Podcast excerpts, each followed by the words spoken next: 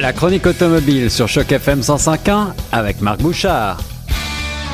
Ici Guillaume Laurin sur les ondes de choc. C'est toujours un plaisir de retrouver notre ami Marc Bouchard, spécialiste de l'automobile qui euh, part par Monts et par Vaux essayer des véhicules, des bolides, des 4x4, euh, des euh, berlines de Monsieur Tout le Monde. Bref, aujourd'hui, on essaye un multisegment compact, le Eclipse Cross de chez Mitsubishi, n'est-ce pas Marc? Oui, effectivement, mais c'est un essai un peu particulier parce que c'est un essai que j'ai réalisé en compagnie de mon épouse et de mes deux chiens. Alors, donc, ça, c'est conditions réelles de la vie de, courante de Marc Bouchard avec ses deux chiens. Je crois que tu as des, gros chiens d'ailleurs. Oui, effectivement. J'ai des chiens qui font à peu près 40 kilos chacun. Ah oui. Euh, un est un caniche royal, l'autre est un mélange de berger allemand. Euh, l'idée, en fait, c'était qu'on voulait savoir s'il était possible et comment on fallait procéder pour vraiment apprécier, si tu veux, une randonnée avec des, animaux comme ça. Parce que, évidemment, tu comprendras que euh, tous les véhicules ne permettent pas nécessairement un usage aussi facile. Et je savais que le Mitsubishi Eclipse Cross, à cause de son design, nous permettrait justement de mettre les chiens dans un espèce d'espace beaucoup plus confortable.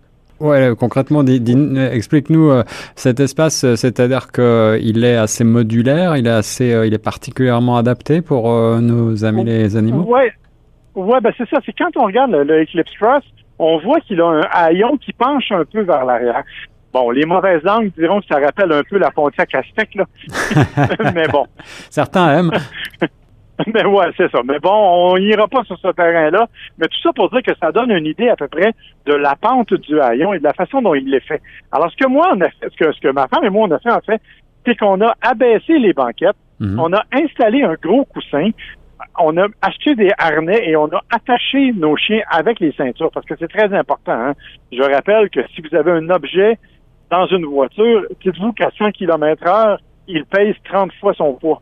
C'est ça, un objet. Alors, un, chien, on imagine que c'est encore euh, autre chose avec le mouvement. Exactement. Donc, l'idée, c'était de l'attacher dans un harnais et être capable de quand même de le, de le mettre au même endroit que la ceinture de sécurité. Donc, le véhicule nous permettait ça.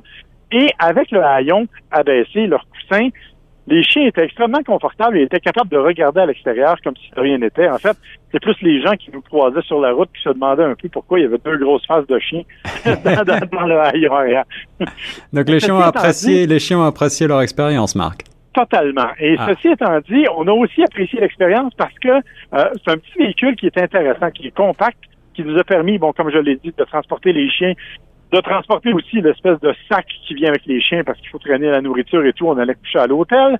Euh, mais on traînait aussi nos propres valises. Donc, on a eu de l'espace pour tout ça, pour les deux chiens.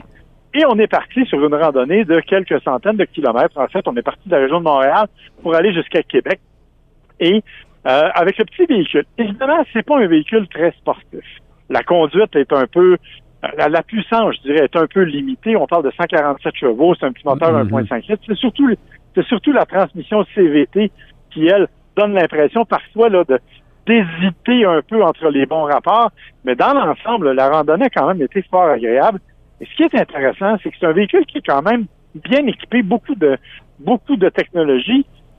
Moi, j'aime moins les contrôles multimédia avec un espèce de ce qu'on appelle un trackpad, là, un espèce de petit euh, plancher tactile, pavé tactile sur lequel on manipule le doigt. Mais ma femme, comme, comme passagère, elle pouvait le manipuler allègrement et sans difficulté. Donc, honnêtement, l'expérience a été fort intéressante. Alors, pour euh, rappel, euh, l'Eclipse Cross, il se situe donc dans la lignée des, des euh, SUV compacts. il, a un, il a un petit frère. Il n'est pas, c'est pas le plus petit de chez Mitsubishi. Il y a encore le RVR en dessous, hein, c'est ça? Exactement. Alors, il, se situe exactement entre le RVR et le Outlander. Euh, il est entre les deux. Et c'est un véhicule qui, euh, comme tu l'as dit, est un compact, donc n'est pas nécessairement très spacieux, mais est amplement suffisant, en fait, pour les besoins que l'on a. Euh, c'est un petit véhicule qui est nécessairement plus urbain dans sa façon d'être, même s'il a un excellent rouage intégral, il, il est définitivement plus urbain. Les détails intéressants, comme toujours chez Mitsubishi, il compte aussi sur une garantie de 10 ans, hmm. euh, ce qui est probablement la seule compagnie au Canada qui offre ce genre de garantie-là. Alors, malgré euh, cette fameuse boîte CVT un petit peu euh, élastique, là, c'est toujours un peu le, défaut, mais si on n'est pas trop sportif, c'est un véhicule que tu conseilles quand même, Marc. Oui, mais moi, c'est un véhicule que j'avais essayé au moment du lancement, euh, avec lequel j'avais été particulièrement impressionné. Et bon, je, je l'aime bien. Évidemment, je le répète, ça demeure un véhicule compact qui est tout à fait dans la moyenne, manque un petit peu de puissance, mais pour quelqu'un qui fait un usage, euh, je dirais, plus limité des capacités hors route, il va apprécier, il va apprécier la conduite urbaine. Alors oui, c'est un véhicule que je conseille. Voilà, de quoi euh, trouver une alternative au sempiternel Toyota RAV4 ou autre euh, Mazda CX-5, c'est ça? Oui, effectivement. évidemment, bon, il est un peu moins dispendieux parce qu'il est un peu moins gros. Euh, peut-être qu'au niveau de la fiabilité, ben, il va falloir voir ce que, que l'expérience va donner parce qu'on sait que le, le RAV4 quand même se distingue par sa fiabilité, mais quand même le RVR est un choix, disons une alternative qui, qui vaut la peine de considérer. Eh bien, merci Marc pour euh, cet essai, euh, accompagné donc de tes chiens du petit Mitsubishi euh, Eclipse Cross. J'ai hâte de voir euh, les photos de tes chiens à la fenêtre du véhicule, ça doit être assez rigolo. ben, si tu vas sur ma page Facebook, tu vas voir, il y en a déjà quelques-unes. Je peux te dire que l'expérience à l'hôtel a aussi été assez spectaculaire, mais ça, c'est un autre débat. Peut-être pour une autre chronique. C'était la chronique automobile avec Marc Bouchard sur Choc.